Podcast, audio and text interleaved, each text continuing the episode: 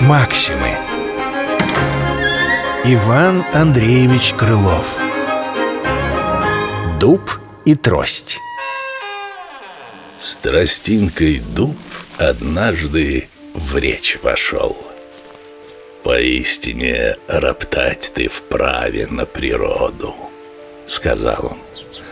Воробей, и тот тебе тяжел.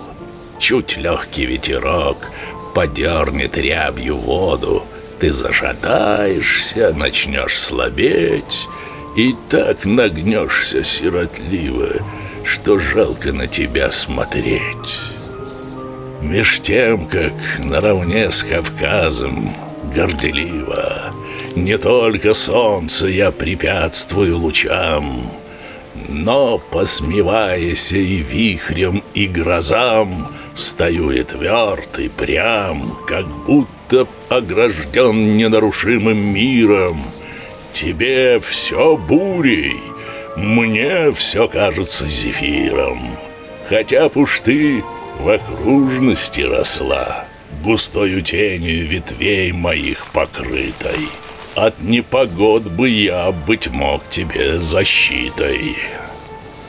Но вам в удел природа отвела брега бурливого эолова владения. Конечно, нет совсем у ней о вас родения. Ты очень жалостлив, сказала трость в ответ. Однако не крушись. Мне столько худа нет. Не за себя я вихрей опасаюсь.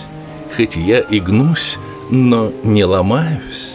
Едва ли не более тебе они грозят.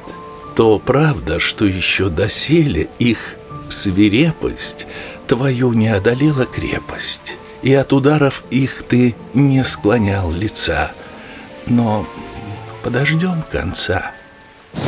Едва лишь эта трость сказала, Вдруг мчится с северных сторон и с градом, и с дождем шумящий аквилон.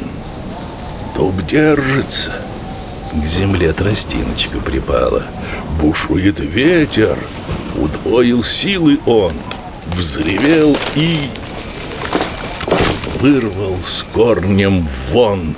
Того, кто к небесам главой своей касался и в области теней пятою убирался.